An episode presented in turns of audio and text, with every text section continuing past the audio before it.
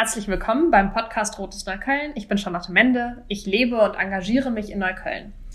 In diesem Podcast geht es um Neukölln, um soziale Gerechtigkeit und Politik im spannendsten Ortsteil Deutschlands. Zu Gast werde ich in den kommenden Monaten PolitikerInnen aus Neukölln haben, die entweder schon politische Ämter bekleiden oder bisher ehrenamtlich in ihrer Freizeit vor Ort Politik gestalten. In der heutigen Folge ist Hakan Demir, Co-Vorsitzender der AG Migration und Vielfalt Berlin und Bundestagskandidat in Neukölln zu Gast. Herzlich willkommen, Hakan. Schön, dass du da bist. Hallo Charlotte, schön, dass ich hier sein kann. Schön, dass du dir Zeit nimmst, jetzt wieder für eine digitale Konferenz. Ich glaube, wir haben eigentlich alle so ein bisschen genug davon, immer vor dem Bildschirm zu sein. Aber so ist das und deswegen nehmen wir auch hier wieder digital auf. Genau. Ich freue mich, dass wir heute das, die Gelegenheit haben, zusammen zu sprechen und uns ein bisschen auszutauschen. Ich habe gesehen, du bist auch schon sehr viel in den Wahlkampf gestartet. Ähm, vielleicht magst du dich aber erstmal am Anfang kurz vorstellen für die HörerInnen. Wer bist du eigentlich? Genau, ich bin Hakan Demir und ich kandidiere dieses Jahr für den Bundestag. Freue mich auf jeden Fall schon darüber. Sonst, äh, ja, habe ich türkische Wurzeln. Meine Großeltern kamen in dieses Land vor langer Zeit, vor etwa 50 Jahren. Und ich bin vor etwa acht, neun Jahren nach Neukölln gezogen und bin dann auch sofort hier in die Partei und auch in andere Organisationen rein und bin auch dabei geblieben und mache seit Jahren Politik hier in Neukölln und für Neukölln. Ja, danke für deine Vorstellung. Ähm, wir kennen uns ja inzwischen auch schon seit sechs Jahren, glaube ich, oder so. Ähm, und es gibt auf jeden Fall noch viel mehr über dich zu wissen, aber auf vieles kommen wir, glaube ich, dann auch im Gespräch nachher noch. Wenn wir aber erstmal äh, aufgreifen, was du gerade erzählt hast. Du hast gesagt, du hast türkische Wurzeln, deine Großeltern kamen vor ungefähr 50 Jahren nach Deutschland. Weißt du, wie es denen so erging, wie das ablief, als sie hierher gekommen sind? Äh, also es war so, dass mein Großvater 1970 relativ spät noch nach Europa gekommen ist, in den Drei-Tage-Zug gestiegen ist, weil diese Reise dauert halt so lange. Und hat sich natürlich erstmal testen lassen. Es gab ja in Istanbul, in den großen Städten, immer diesen medizinischen Test, den man bestehen musste. Man hat also quasi ja die ArbeiterInnen kontrolliert und, und geguckt, ob die fit sind. Sonst wären sie nämlich nicht nach Europa gekommen oder nach Deutschland. Und das musste mein Großvater auch machen und dann war er offenbar fit und ist dann tatsächlich in den Zug gestiegen.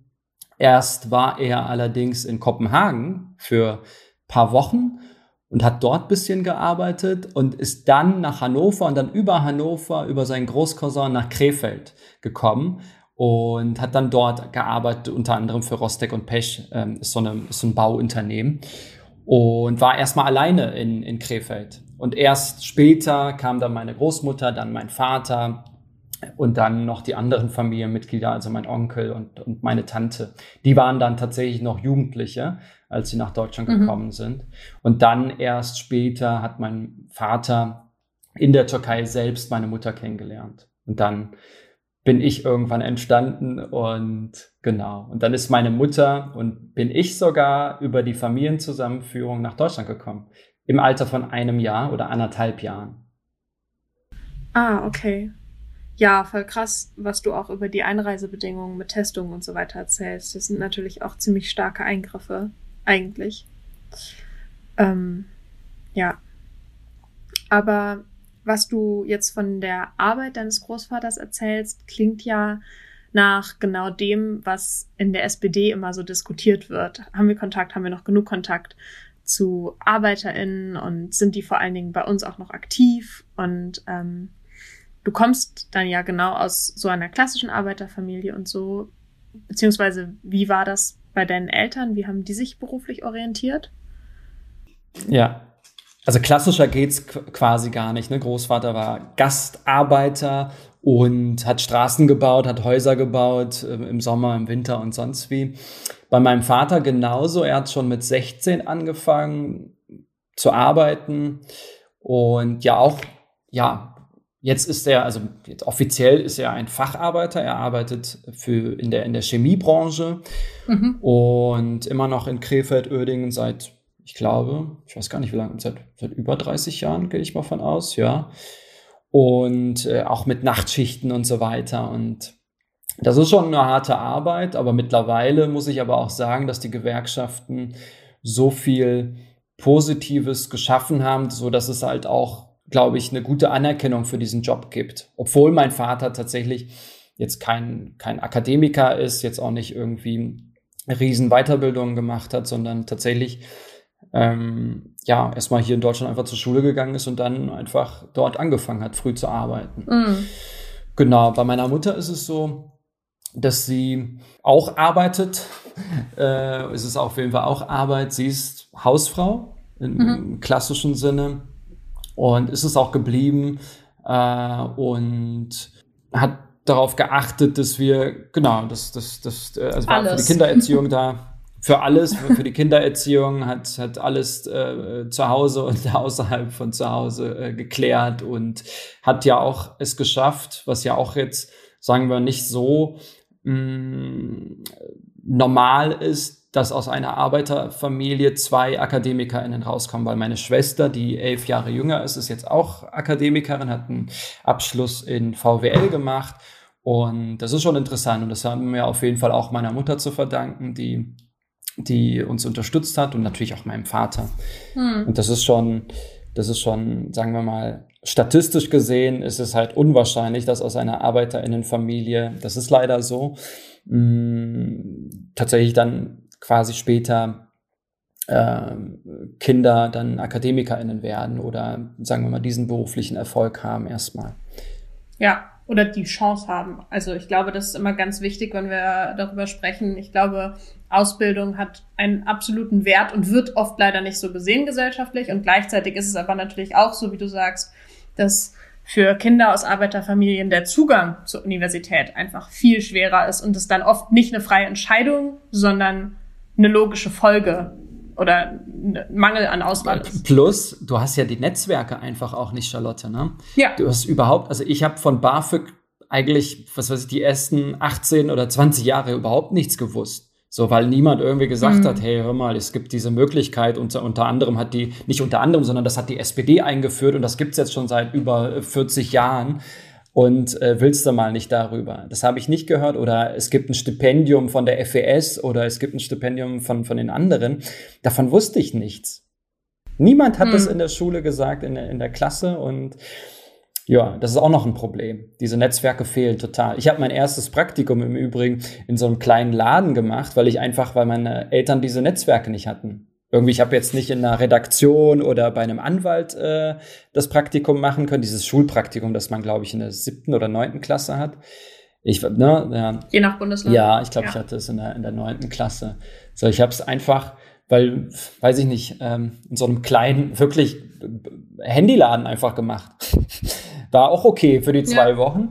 Aber da habe ich mir auch wieder gedacht, die anderen hatten, waren halt in Redaktionen oder äh, bei, bei einem Arzt oder sonst wie. Und das ist auch immer interessant zu sehen, wo dann aber die ArbeiterInnen Kinder waren, weil sie halt einfach Kontakte ja, nur zu dieser, zu dieser Branche hatten, was ja jetzt nicht schlimm ist, aber das war auch nochmal interessant zu sehen. Ja, absolut. Ja, jetzt, also allein, allein aus diesem kurzen Beitrag kommen jetzt schon wieder so viele ähm, Richtungen, in die wir gehen können. Mhm. Aber ich würde mhm. gerne nochmal zur Frage von Arbeit und du hast Anerkennung durch die Arbeit der Gewerkschaft in Bezug auf deinen Papa angesprochen, mhm. ähm, aber auch in Bezug auf deine Mama, dass sie halt arbeitet ja.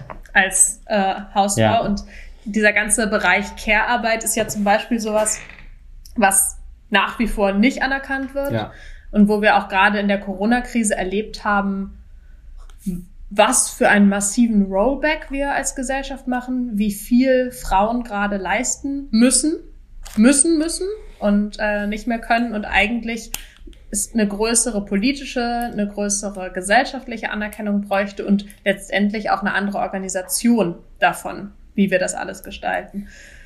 Ähm, ja, und bezogen auf deinen, deinen Vater ist ja auch da die Frage, ich meine, ich, es ist gut, wenn du das auch so sagst und sagen kannst, ja, da hat sich was verändert, ähm, aber auch in klassischen Arbeiterberufen oder Arbeiterinnenberufen vor allen Dingen häufig, also Pflege als, glaube ich, das Corona-Beispiel, aber das sind ja Bereiche, wo es immer noch keine ausreichende Anerkennung und Bezahlung gibt.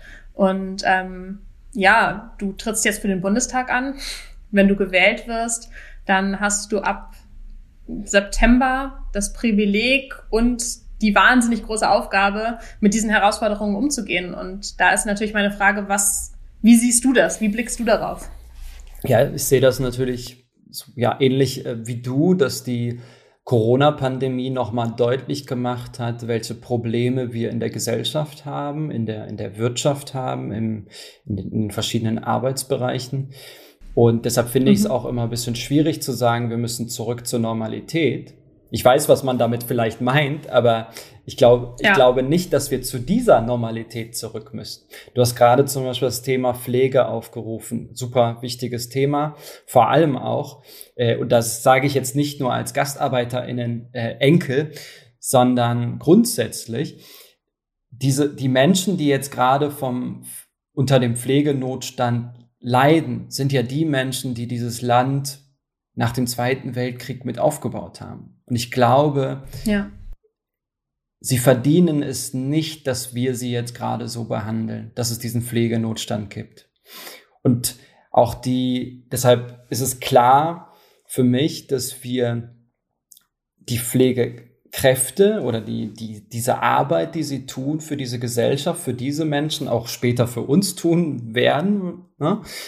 Dass das besser anerkannt werden muss. Und da gibt es verschiedene Probleme und da muss man politisch ran. Du hast es mitbekommen, die Caritas, die hat ein Veto eingelegt, so dass es kein Allgemeinverbindlichkeits ähm, ja keine Allgemeinverbindlichkeitserklärung gab, die dazu geführt hätte, dass ich glaube über eine Million Menschen, die gerade in der Altenpflege arbeiten, bessere bessere Konditionen bekommen hätten, beispielsweise sechs Tage mehr Urlaub pro Jahr Jetzt ist es ja gerade so, dass die den Mindest, Mindestsatz haben von, von 20 Tagen und, und, und, und sechs Tage mehr Urlaub wäre auf jeden Fall sinnvoll gewesen und natürlich eine bessere Bezahlung. Wir haben ja mit dem Pflegemindestlohn zwar eine Untergrenze, aber die ist tatsächlich auch die, eine Untergrenze und die reicht einfach nicht.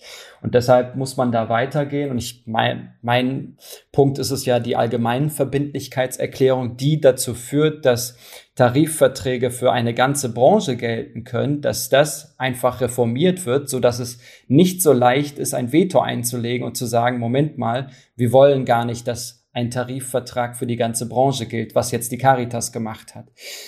Und mhm. das ist eine Aufgabe der Politik, zu gucken, wie schaffen wir es, dass wir da eine Balance finden, dass die Arbeitgeberseite nicht immer sagt, oh, Veto. Immer wenn es wenn es darauf ankommt, genau, wenn es teuer wird, beziehungsweise wenn es gerecht wird, wenn du so willst, ne? Ja, klar. genau. Ja, ja, ich glaube, teuer werden ist da schon auch immer ein Faktor, aber es ist halt auf der anderen Seite, den Preis zahlt jemand und den zahlen im Augenblick halt Pflegekräfte, die weit über dem sind, was sie eigentlich leisten können und mehr Urlaub bräuchten und ähm, seien wir ehrlich, ich Geld ist auch immer, wenn die, wenn Untergrenze heißt, damit kann ich überleben. Was heißt das denn alles? Also mehr Geld bedeutet ja auch im Zweifelsfall mehr Bequemlichkeit sich kaufen können, ähm, also sich Dinge leisten können, die das Leben einfacher machen, wenn man schwer arbeitet. Also das ist ja auch der Ausgleich, den, den Geld in der Gesellschaft, in der wir leben, im Augenblick ganz häufig bedeutet oder Teilhabe oder oder. Also da sind ja ganz viele Facetten, die dahinter stehen. Absolut. Ne? Es ist, genau, man muss es ja nochmal weitersehen. Was heißt das dann für die Kinder, die in einem Haushalt wohnen, wo vielleicht Pflegekräfte leben? Ähm, welche Ressourcen haben diese Kinder in der Schule? Können sie sich ein Tablet leisten und so weiter? Äh, welche Kontakte haben sie? Und äh, welche Netzwerke können sie überhaupt knüpfen und so weiter? Das ist ja, das ist ja auch nochmal ein Riesenproblem. Wir, wir sagen, in Neukölln gibt es Kinderarmut was ja auch stimmt. Ne? Das ist mittlerweile fast jedes zweite Kind. Und das liegt ja nicht daran, dass die, dass die Kinder daran schuld sind oder sowas, äh, sondern weil die Eltern schlecht bezahlt werden. Es gibt ja auch viele, die Vollzeit arbeiten, aber trotzdem dann beispielsweise aufstocken müssen. Also wo liegt das Problem eigentlich gerade da? Wenn die Menschen besser bezahlt werden würden, deshalb setze ich mich übrigens auch genau wie die ganze Partei natürlich für einen 12 Euro Mindestlohn ein. Das wäre schon mal ein, ein wichtiger Punkt, um da für, sagen wir mal, mehr Teilhabechancen zu, zu sorgen. Mhm. Als, als ersten kleineren Schritt, würde ich jetzt mal sagen. Ja. Ja. Ja, mindestens. Mindestens 12 Euro Mindestlohn Mindest, und dann entsprechend mindestens. In den kommenden Jahren ja. entsprechend aufgestockt, genau. Ja, du hast jetzt viele Faktoren dabei an, oder viele Facetten angesprochen. Ich finde nochmal diesen Satz, den du gesagt hast, zu welcher Realität wollen wir eigentlich zurück, den finde ich ganz gut. Vielleicht kann der so ein bisschen äh, leitendes Thema heute unseres Podcasts werden, weil genau darum geht es ja auch bei Politik, dass man eine Realität eigentlich verändern will. Und mh, mm, ich glaube, wenn man aus einer Krise eine Sache die vielleicht nicht positiv ist, aber wenn wir schon an einem Punkt sind, wo wir nicht mehr in der alten Realität leben, glaube ich, ist es zumindest die Möglichkeit dann zu gucken, okay, was wollen, was müssen wir und was wollen wir eigentlich verändern? Und ich würde gern mit dir über einen anderen Aspekt sprechen. Ich bin ja nun lange bei den Users aktiv gewesen und habe natürlich auch auf Social Media mitbekommen, da wurden sehr viele Kacheln geteilt, unter anderem auch von dir, Demokratie ist Ehrensache. Magst du dazu mal ein bisschen was erzählen? Weil da geht es, glaube ich, auch ein bisschen darum, neue Realitäten vielleicht herzustellen. Ja, das stimmt. Genau, ich bin leider kein User mehr mit meinen 36, seit zwei Jahren nicht mehr. Aber ich fand die Initiative von Kevin Kühnert und vielen anderen Users sehr, sehr gut und habe mich da auch angeschlossen. Da geht es darum, mh, zu sagen, okay, hier kommt jetzt eine neue Generation, die ja andere Ansprüche hat, Ansprüche gegenüber anderen PolitikerInnen, aber auch Ansprüche, die man ja auch selber einfach hat. Und der Anspruch ist beispielsweise zu sagen, dass wir, wenn wir Nebentätigkeiten haben sollten, was natürlich krass ist, weil ich kann mir das nicht vorstellen, weil so ein Mandat, ich weiß das ja selber, wird wahrscheinlich pro Woche, wird man pro Woche 90 Stunden oder sonst wie arbeiten oder 70 bis 90 Stunden. Da hat man eigentlich nicht so viel Zeit, Nebentätigkeiten zu haben. Aber falls wir Nebentätigkeiten haben sollten, sollte es so sein, dass ab dem ersten Euro Transparenz herrscht. Und dann, zweiter Punkt ist, diese Summe einfach auch zu spenden. Man kann natürlich Nebentätigkeiten haben und sagen, was weiß ich, man hat jetzt für diese Rede XY vielleicht eine gewisse Summe bekommen, aber man kann diese Summe auch einfach spenden an die vielen, vielen Organisationen, gemeinnützigen Organisationen, die es im eigenen Wahlkreis gibt oder auch darüber hinaus. Und das ist so eigentlich so ein Plan oder eine Idee, äh, die wir da hatten. Und das ist natürlich als Reaktion zu den vielen Enthüllungen in der Union passiert, in der CDU und CSU, weil wir da gesehen haben, oh Mann, ähm, da, da läuft es einfach nicht und, und was läuft da eigentlich falsch bei, bei denen und wir wollen eigentlich gar nicht so sein wie die und äh, haben andere Ansprüche und andere Forderungen. So, und das finde ich ganz gut. Und bislang ist es auch gut so, dass die Sozialdemokratie oder sozialdemokratische PolitikerInnen davon jetzt auch nicht betroffen waren. Also die ganzen Maskendeals und Maskenaffären gehen auf die Union zurück, also vorwiegend auf die Union zurück. Und hm, das ist also ich sage das nicht, indem ich jetzt hier lache oder sonst was, ich mich darüber freue, sondern es ist natürlich ein Schaden nicht nur für die Union, sondern Schaden für die Demokratie. Und da müssen wir wieder raus und da raus kommt man nur durch Transparenzregeln. So, und das wollen wir. Das will aber auch die SPD-Bundestagsfraktion. Und ich würde jetzt auch nicht sagen, dass das eine Alterssache ist. Ne? Auch wenn jetzt Kevin und ich vielleicht, vielleicht, sagen wir mal, zu den Jüngeren gehören, oder Annika Klose aus, aus, aus Mitte hier in Berlin, würde das jetzt nicht dem Alter zusprechen, sondern es ist eher eine Haltungssache. Nee, es ist ja auch schon länger eine SPD-Forderung, ähm, ein Transparenzgesetz einzuführen und die Union blockt an der Stelle. Deswegen, ähm, ja, ich, ich glaube tatsächlich, der Punkt, den du gesagt hast, ist total wichtig. Es, es geht hier nicht um die Union. So, es ist total daneben, was diese Abgeordneten gemacht haben. Aber das Problem ist, dass alle davon Schaden haben. Also wie oft man im Wahlkampf in Situationen ist, wo Leute das Gefühl haben, ja, die Politiker, die wollen alle nur, die machen da oben, was sie wollen und die wollen eh nur Geld. Das ist so bitter, wenn man, wenn man Politik macht, wie ich jetzt zum Beispiel auch, und du ja bisher auch, nur ehrenamtlich. Das heißt, seine gesamte Freizeit da irgendwie reinsteckt und zwar mit einem Anspruch darauf, diese Gesellschaft mitzugestalten. Und man weiß aber genau, eine so eine Sache reicht aus und es erschüttert ganz viele Menschen zu Recht.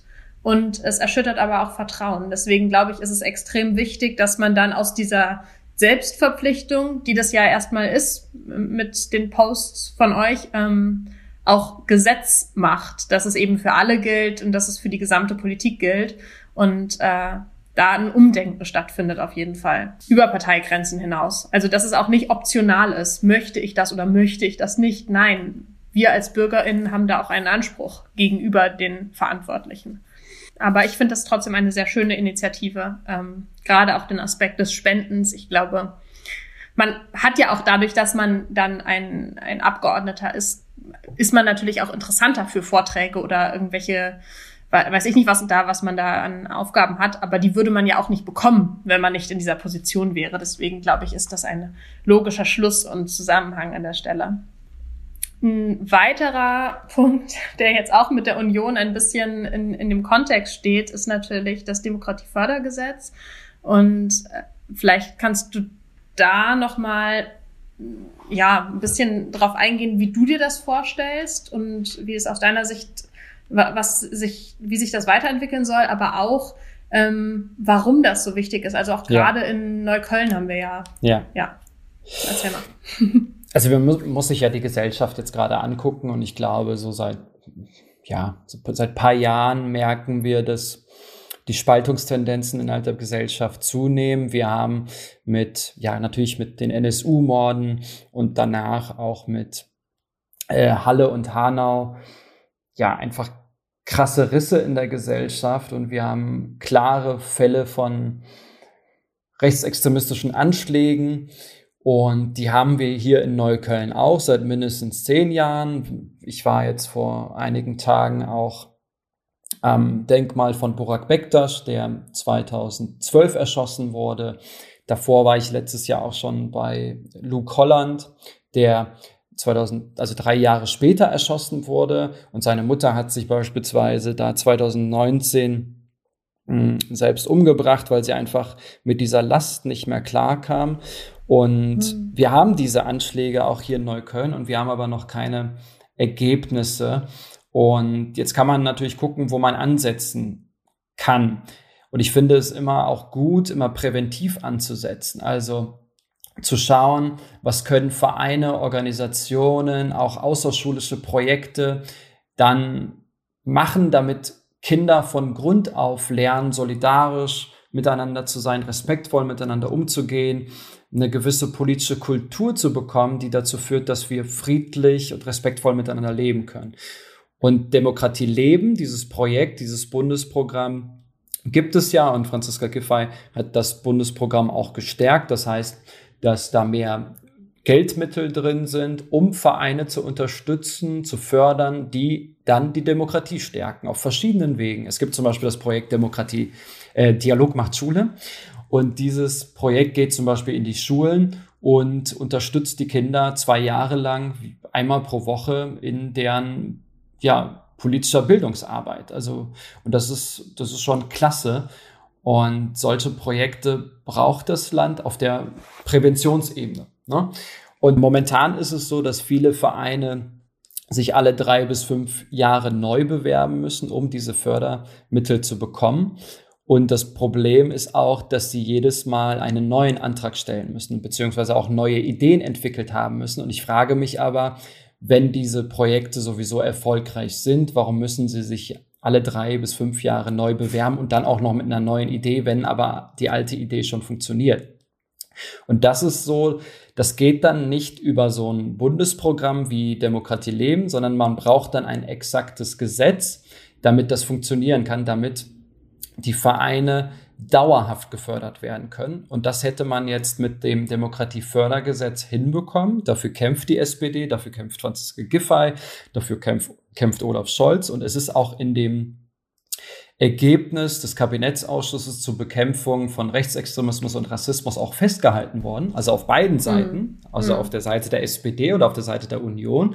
Aber die Union hat jetzt plötzlich gesagt, nö, wir wollen gar kein Demokratiefördergesetz. Was natürlich ein Schlag ins Gesicht von vielen Vereinen und Organisationen in Deutschland ist, vor allem in dieser Zeit, ja. in der wir ja sagen müssen, oh Mann, wir brauchen so viele Vereine und so viele Organisationen, die diese Gesellschaft stärken und nicht weniger.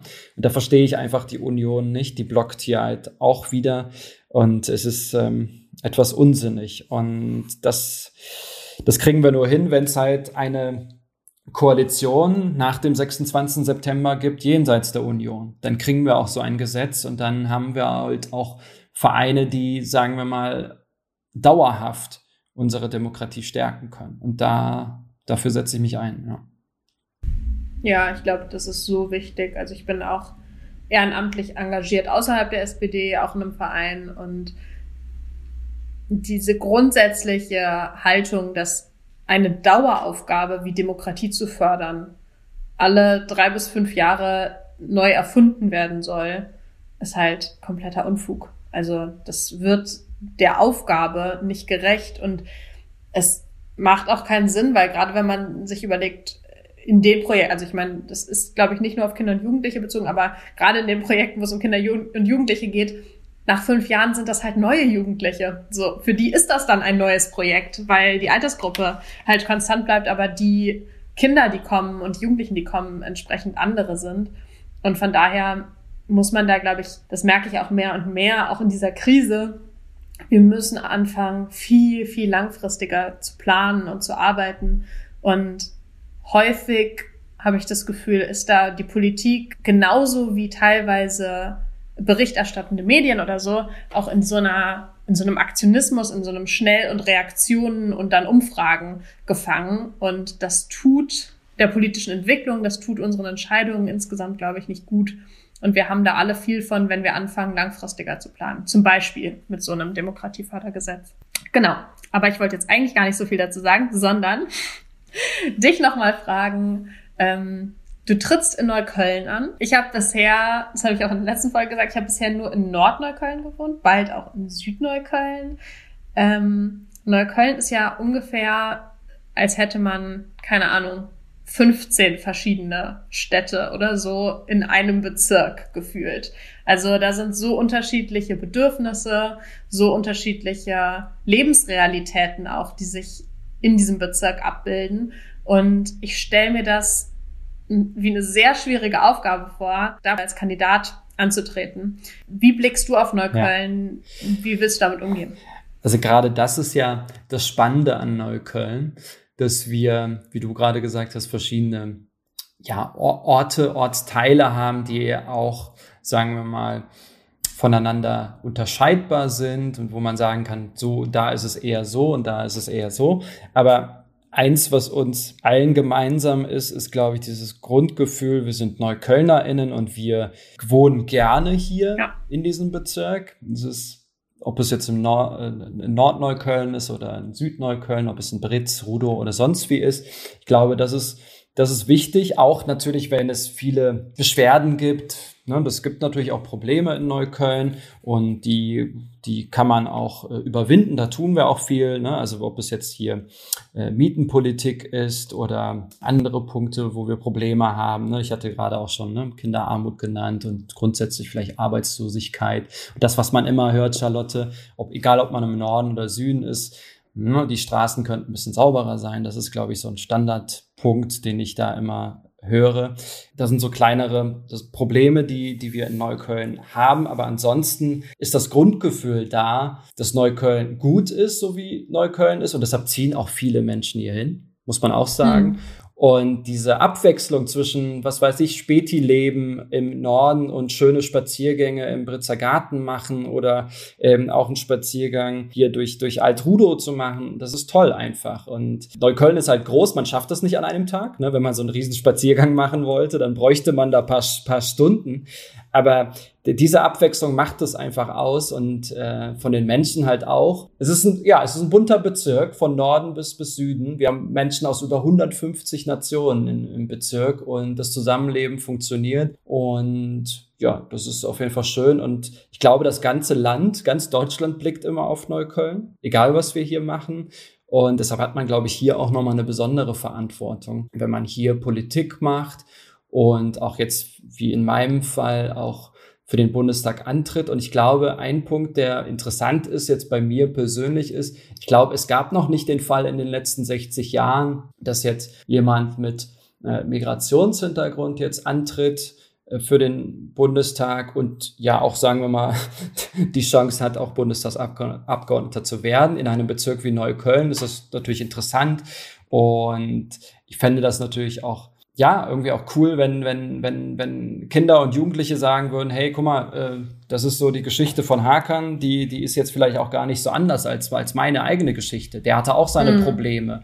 Ne? Ich habe hab das ja auch nochmal in meiner letzten Rede eingebaut auf unserer Konferenz, Charlotte, dass ich jetzt in der siebten Klasse sitzen geblieben bin und natürlich meine Probleme in der Schule hatte. Aber ich habe dann irgendwie weitergemacht und ja, und jetzt ja, stehe ich hier. Es war auf jeden Fall kein leichter Weg und es wird auch noch nicht äh, so leicht werden in den nächsten Monaten. Aber ich trete jetzt für den Bundestag an und ich glaube, das könnte auch motivierend sein für, für viele andere Menschen hier in, in Neukölln, die ja auch Lust haben, ähm, ja, weiterzukommen. Ja, und mitzureden. Also ich glaube, dieser Faktor von als Bundestagsabgeordneter redet man halt auf der höchsten Ebene mit darüber, wie sich das Land entwickelt. Und das ist natürlich total wichtig. Hättest du dir das gewünscht, als Kind oder Jugendlicher jemanden zu haben, wo du sagst, okay, weil du jetzt das auch angesprochen hast mit Migrationshintergrund, ist das für dich was, wo du sagst, ja. ich hätte da gern jemanden gehabt, ja. wo ich gesagt hätte, ich, der ist so wie ich und deswegen kann ich das werden? Also macht es das ja. leichter aus deiner Sicht? Ja. ja, ich muss jetzt zugeben, Charlotte, dass ich schon irgendwie Kontakt zur Politik bekommen habe, weil ich auch Cem Özdemir gesehen habe, der natürlich von den Grünen ah, war, -hmm. aber er war halt die einzige -hmm. Person, das ist krass, Charlotte, es gab sonst niemanden, der, sagen wir mal, so eine -hmm. Rolle hatte. Also eine Rolle, wo man sagt, okay, im Fernsehen sieht man jetzt nicht nur Gerhard Schröder und Co., sondern da ist jetzt ein Cem, Cem Özdemir, der, der offenbar auch, sagen wir mal, türkische Wurzeln hat und offenbar irgendwann nach Deutschland gekommen ist oder sogar hier aufgewachsen, also nicht nur aufgewachsen, sondern geboren ist und jetzt irgendwie Politiker ist und das schon seit Anfang der 90er, glaube ich.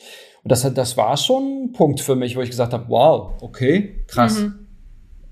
Und, und so, so kommt man ja überhaupt auf die Idee zu sagen, so, okay, was ist Politik? Äh, könnte ich mir das auch vorstellen? Und das ist schon, glaube ich, ein ganz wichtiger Punkt. Ich glaube, ohne, ohne solche, ja, ich will jetzt nicht Vorbild sagen, aber Personen, die, sagen wir mal, Ähnlichkeiten mit einem selbst mhm. haben, wenn die nicht irgendwo sind, dann kommt man vielleicht auch gar nicht auch auf diesen Gedanken, selber etwas äh, mhm. Ähnliches mhm. zu machen. Und deshalb, ja, fände ich das schon gut, wenn die gesellschaftliche Realität, die wir in Neukölln, in Berlin, in Deutschland haben, sich natürlich überall auch widerspiegelt. Damit man sagen kann, okay, ich finde gerade Hakan gut, ich will jetzt auch Politiker werden oder ich finde jetzt, was weiß ich, die Rechtsanwältin gut und ich will jetzt Rechtsanwältin werden oder sowas. Ne? Das wäre, deshalb ist es gut, dass es dass alle gesellschaftlichen Bereiche so aufgestellt sind, dass es halt auch die Gesellschaft wiedergespiegelt wird. Ja, ja absolut. Und ich finde, also ich finde das tatsächlich, ich finde das so schön für Neukölln, weil ich das Gefühl habe, es ist ein unglaublich engagierter Bezirk. Also ich habe das Gefühl, das, was du auch angesprochen hast, was uns alle irgendwie vereint, ist zu sagen, ja, wir sind Neuköllner oder Neuköllnerin. Also ich bin zugezogen auch, aber ich kann mir auch nicht so richtig vorstellen, woanders zu wohnen. Irgendwann wieder. Ja. Und das macht es schon auch aus, aber ich finde, es macht es auch aus, dass so viele Menschen hier sich engagieren, sich einsetzen für ihre Orte auf die unterschiedlichsten Art und Weisen. Also ob das Initiativen sind oder Vereine oder Parteien oder oder ist total vielfältig. Aber ich finde, es gibt ein unglaubliches Engagement und dann finde ich es aber eben auch schön, dass du und damit auch stellvertretend vielleicht hoffentlich für viele äh, gebürtige Neuköllnerinnen und Neuköllner jemand wie sie selber dann auch für den Bundestag kandidieren und hoffentlich in den Bundestag gewählt werden kann. Also ich glaube, das ja, macht ja. auch was mit diesem Bezirk hier. Oder das hoffe ich zumindest, dass das auch Hoffnungen gibt. Ja, ja, ja, das, das, das hoffe ich auch. Das hoffe ich ja. auch. Das hoffe ich auch, ja. Ja, hoffentlich äh, kommen viele, viele Schüler in Gruppen dann auch zu Besuch zu dir. Ach so, sehr gerne. Ja, darauf freue ich mich. Ich das mein, gehört dazu, oder? Äh, man, hab, das ist, das machen alle, man, oder? Das, genau, man hat so ein Kontingent und man kann sowieso viele Gruppen einladen. Mhm. Und das werde ich natürlich auch machen. Und äh, ja, dann gucken, wie ich die, die Klassen und Schulen unterstützen kann, auch auf der Ebene, auf jeden Fall. Ja, das versuche ich ja jetzt auch natürlich in meiner Kampagne, falls es da auch nochmal Klassen oder Schulen gibt, die Interesse haben für einen Austausch. Ich weiß jetzt nicht, wie das jetzt mit Corona weitergeht, ob es überhaupt sowas wie Podiumsdiskussionen mhm. geben wird mit den anderen Kandidatinnen. Da muss man mal einfach mal äh, gucken, wie es wie es da läuft. Ja.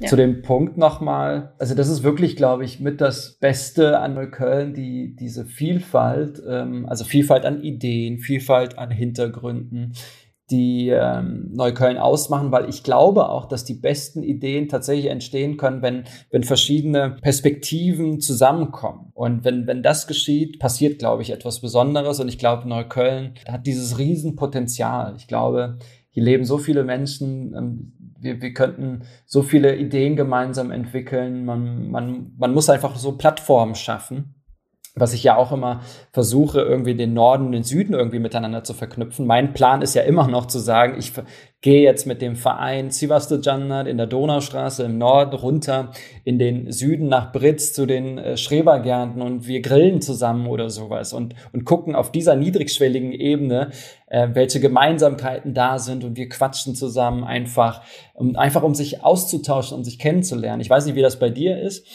Ich merke das hier noch auf den Spielplätzen, dass da noch sagen wir noch eine gewisse Distanz ist mh, mm, zwischen den verschiedenen Familien und die sind aber schon mal auf demselben Spielplatz, aber es gibt noch nicht so diese diese krassen krassen Berührungen. Du weißt ja auch, dass wir zum Beispiel das Problem haben, dass viele Eltern ihre Kinder nicht auf Neuköllner Schulen schicken, sondern woanders anmelden, was natürlich ein bisschen schwierig ist, weil sie ja sehr gerne mhm. hier leben, aber dann sagen, unsere Kinder schicken wir jetzt nicht in den Schulen. Aber dieser Austausch auch in den Schulen, wenn wir wüssten, dass dass verschiedene Kinder in den, in den Schulen sind, die verschiedene Perspektiven reinbringen oder verschiedene Hintergründe haben, auch sozioökonomische Hintergründe haben. Ich glaube, dann wäre es einfach besser für die Kids, für, für beide Seiten. Ne? Auch für das, für das Kind, das vielleicht aus einer Familie kommt, die Hartz IV bezieht, genauso wie für, für das Kind, wo die beiden Eltern vielleicht, weiß ich nicht, Startup gegründet haben oder sowas. Das wäre doch einfach die Verbindung, die, die wir in Neukölln bräuchten und die, die, die auch für unsere Kinder gut wäre. Ja. Ja, total. Ich glaube, in, in diesem Bereich von Bildung ist es auch wichtig. Also ich werde dazu wahrscheinlich, wenn ich Marcel Hopp zu Gast habe, noch mal mehr über Bildung sprechen, weil es ja auch in der SPD Neukölln so viel sein Thema ist.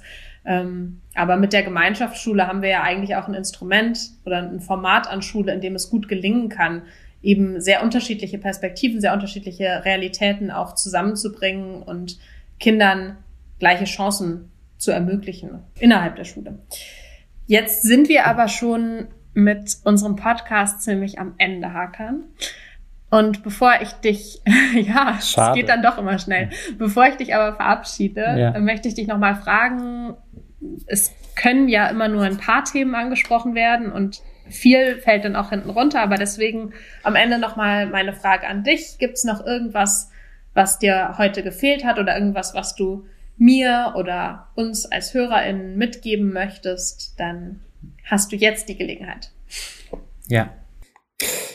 Ja, mir hat, mir hat nichts gefehlt. Ich würde nur noch den Punkt ergänzen, dass es mir wichtig ist und dass es auch bei mir, dass es mir geholfen hat, zu wissen, dass die Gesellschaft, in der wir leben, veränderbar ist, auch wenn es länger dauert. Es ist natürlich ein harter Kampf immer, aber dass man das gemeinsam mit vielen, vielen anderen Menschen schafft. Ob es jetzt in einer Partei ist, in einer demokratischen Partei, jetzt wie, wie der SPD oder in vielen, vielen Vereinen, die es ja auch hier in Neukölln gibt. Ich glaube, es gibt nichts Besseres, als sich in einem Verein oder in einer Organisation zu engagieren, für eine gute Sache zu engagieren, um die Gesellschaft ein bisschen besser zu machen. Ich habe ja immer ein bisschen gesagt, ich mache Politik, damit ich irgendwann, wenn ich 80, 90 bin, zurückgucken kann und sagen kann, ich habe ein sinnvolles mhm. Leben geführt. Und äh, dieses Sinnvolle ergibt sich, glaube ich, immer dadurch, dass man mit anderen gemeinsam arbeitet an guten Sachen. Das ist ein, gerade in Krisenzeiten, gerade mit allem, was uns bevorsteht, glaube ich, ein, ein sehr gutes Schlusswort. Ähm, ja, vielen Dank, Hakan. Vielen Dank für das Gespräch und dass du dir die Zeit genommen hast. Ich fand es ein sehr schönes Gespräch und habe die Zeit sehr genossen. Dankeschön. Ja, ich habe zu danken, Charlotte. Mach's gut. Ciao, ciao. Ciao. Das war eine weitere Folge von Rotes Neukölln, dem Podcast über Neukölln, soziale Gerechtigkeit und Politik. Und ich hoffe sehr, dass es euch gefallen hat. Vielen Dank auf jeden Fall fürs Zuhören. Ich freue mich natürlich auch weiterhin über Feedback zur Folge. Das könnt ihr mir gerne an kontakt.rotesneukölln.de schicken. Ansonsten freue ich mich natürlich über Bewertungen bei iTunes, damit auch andere diesen Podcast finden und hören können. In der nächsten Folge wird Nina Lerch, Kandidatin fürs Abgeordnetenhaus in Wahlkreis 5 in Neukölln, zu Gast sein. Bis dahin alles Gute und Tschüss!